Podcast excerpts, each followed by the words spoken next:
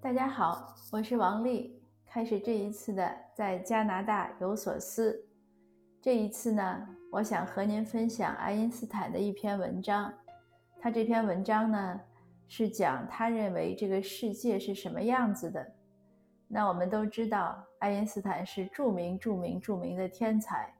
我们看看天才眼里的世界和人人类的社会或者人生应该是什么样呢？我想应该能给我们一些启发。首先呢，他说，他说人呢，这个每个人呢都有一死。他说这个命运多么奇特。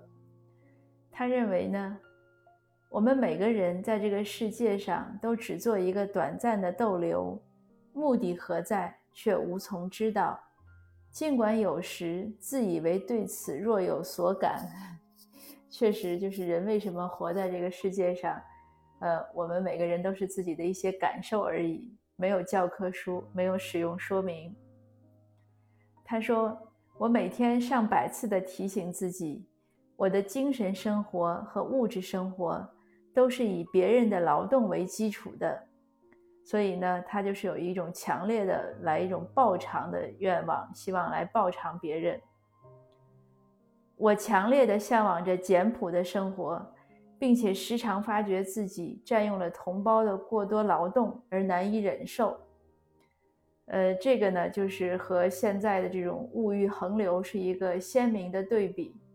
现在呢，我们很多人生怕不够大、不够多，呃，宁愿有的时候呢，可能就是自己吃不了、用不了，会浪费掉，但是也很少去想克制。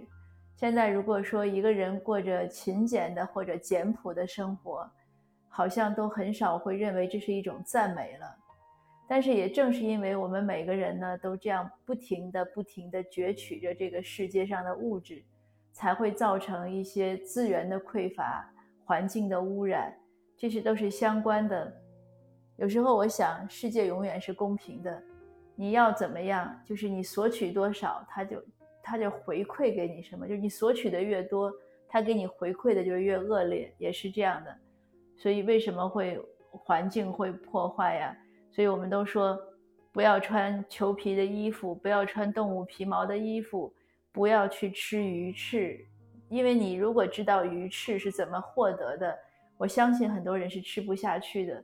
不要去用什么海豹油啊，什么就是那些东西，还有海豹皮。无论那个皮毛，无论那个动物是被养殖的还是野生的，都不要去穿，因为没有买卖就没有杀戮，有人穿就会有人去捕猎那些动物，是非常残忍的。那鱼翅呢，尤其是这样，因为他们会把那个鲨鱼的鳍割下来，把鱼扔在海里，那个鱼是活不了的。你想一想，每一口吃的那些人吃的所谓的补养的鱼翅，就都是这种一条鱼的冤魂。所以我 从来不吃鱼翅，别人请我吃我也不吃。有一次有一个朋友笑话我，他说：“你这个太小家子气了，你就过不了好生活。”我说：“对，我就满足于我简朴的生活。”为什么我会选爱因斯坦这篇文章？我其实读读这篇文章也很晚，就是在。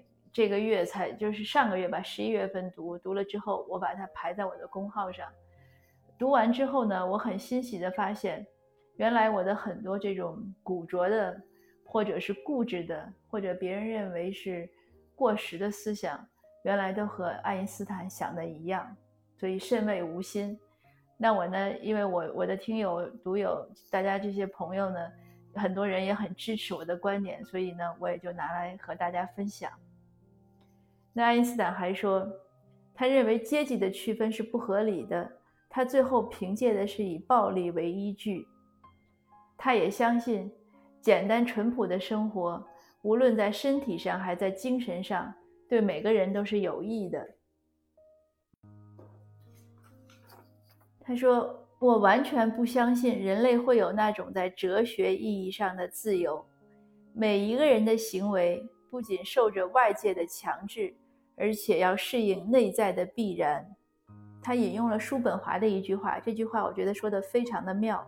叔本华说：“人虽然能够做他所想做的，但是不能要他所想要的。这句话我读了之后就特别释然，所以我们可以尽情的去努力，尽情的去奋斗，但是不要去苛求结果。前几天我分享的卓别林的那篇文章，其实也是一样的内容。有时候我觉得这些伟人啊，就是或者这些了不起的人啊，他们的思想很多是相通的。爱因斯坦怎么说呢？他说：“如果我们明白了这一点呢，他就能让我们得到安慰，并且是宽容的、持续不断的源泉。这样呢，就可以宽大为怀的减轻那种容易使人气馁的责任感，也可以防止我们过于严肃的对待自己和别人。”那个卓别林那个里面也讲，就是不要去苛求。他说这个叫尊重，对吧？所以是一样的。那他还讲了一句话，这句话我觉得就更妙了。他说：“我从来不把安逸和享乐看作生活目的的本身，我把这种伦理基础叫做朱兰的理想。”这句话为什么妙呢？这里面其实有一个小故事。那大概是前年，我和一位朋友。我们两个去参加一个社会公益活动，那他开车路上呢就聊天，就是聊到很多人不关心时政，嗯，他说他觉得很正常，他说那一般的人呢都是自己吃饱穿暖，你管别人受什么苦，反正只要刀不落在我头上就可以。我说这样是不对的，后来不知道怎么讲，可能我讲的也有点极端，我说这是猪的生活，他当时没说话。过了几天，我们又去参加一个活动。他在路上说：“他说你那天说那是猪的生活，他说这句话特别伤人的，以后不要这样讲。”我就赶赶紧道歉，我说对不起，我有的时候说话口无遮拦。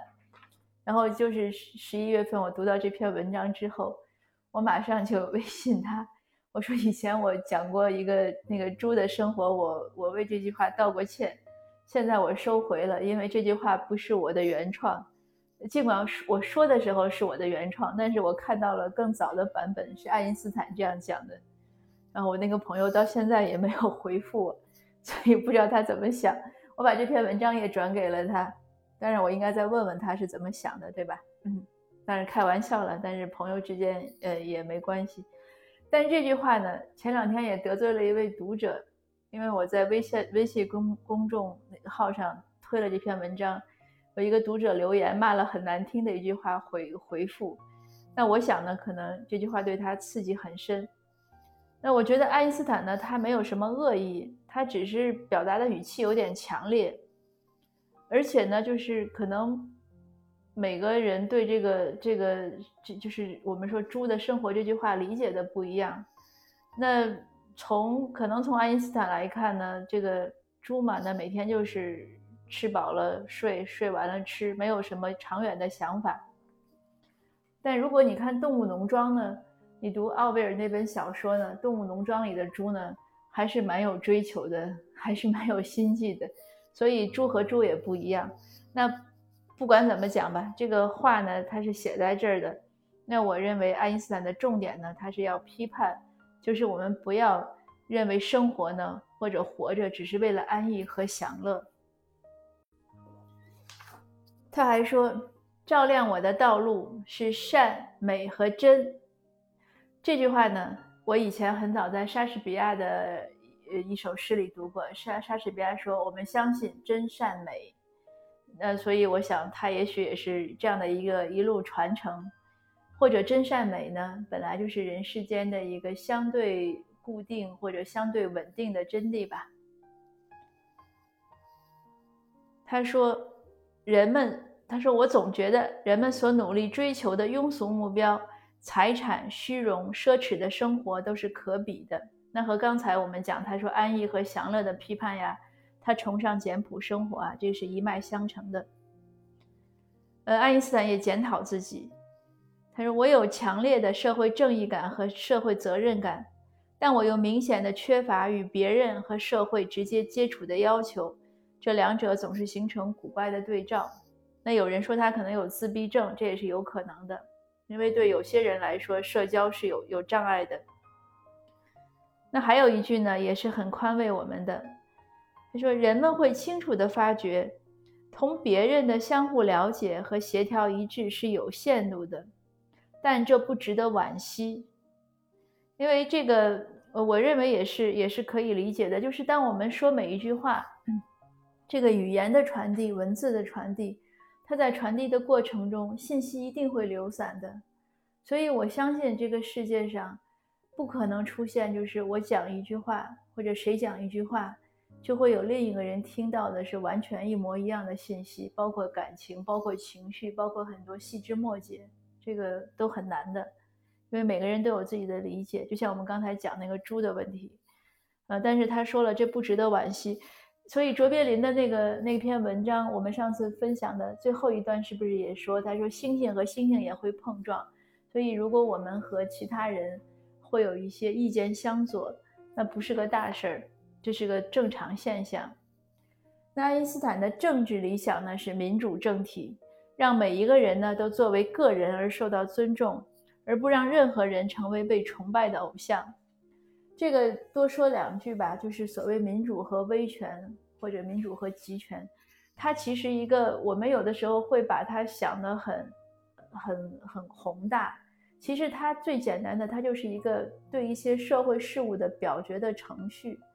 那你是每个人一人一票呢，还是有人说了算呢？当然有各有利弊，呃，也是各自有各自适应的社会特点。但是有一点我们应该尽量清晰的了解，就是无论民主还是无论威权，它都不会是万能的。不是说，呃，有这个政治制度就会有什么经济的腾飞，或者没有经济的腾飞，这些都不是相关联的。当然，这个话题很很大，也很深，呃，我也在学习，就这个不是我们今天要讨论的重点。但我们知道，爱因斯坦呢，他是崇尚民主的。那他还说呢，在人生的丰丰富多彩的表演中，我觉得真正可贵的，不是政治上的国家，而是创造性的、有感情的个人，是人格。只有个人才能创造出高尚的和卓越的东西。而群众本身在思想上总是迟钝的，在感觉上也是迟钝的。这个可能那个法国那个那个书就是《乌合之众》，大家如果看一下，勒庞是吧？他的那个那个《乌合之众》写的是不错的。呃，我公号中有一次也转过一些摘的一些，就是一些语录，因为他的那个总体思想呢，我记得是就是他认为，当群体集会中的。就是这个群一个 group 一个群体的平均的智商呢，是低于个体的智商，这是有道理的。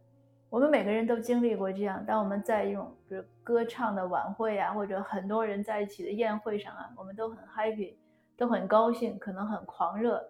但是事后想想呢，哎呀，怎么那么傻呀？都好像都有，尤其年轻的时候，呃，我想每个人都有这样的经历。那爱因斯坦呢，他讨厌军事，这个也可以理解。呃，他最后一段呢，我觉得也很有意思。他说：“我们所能有的最美好的经验是对奥秘的体验。”他说了一些他对宗教的看法，然后说：“我自己只求满足于生命永恒的奥秘，满足于觉察现存世界的神奇结构，窥见它的一鳞半爪。”并且以诚挚的努力去领悟在自然界中显示出来的那个理性的一部分。倘若真能如此，即使只领悟极其极小的一部分，我也就心满意足了。这个我也是非常欣赏这句话，也很赞同。因为对我来说呢，我也认为好像，呃，人生的一大任务对我来说就是观察这个社会，观察世界，无论人类是社会还是大自然。去以求去获得他们背后的奥秘，呃，总是我觉得有很多规律，我们可以去发现。那至于说发现了会怎么样呢？我没有想过，我只是喜欢去发现，喜欢去体验。也因此呢，我就经常会讲，我觉得人生的意义呢，或者人生的很大的乐趣呢，在于体验，而不只是在于追求结果。那好，今天呢，就是一个简单的小分享。呃，就是爱因斯坦他认为世界是什么样的？不知道您有没有受到一些启发？这篇文章呢，在我的公众号上有推过，如果您有兴趣呢，可以去看一下。好，谢谢。那我们今天的分享呢，就到这儿，下次见。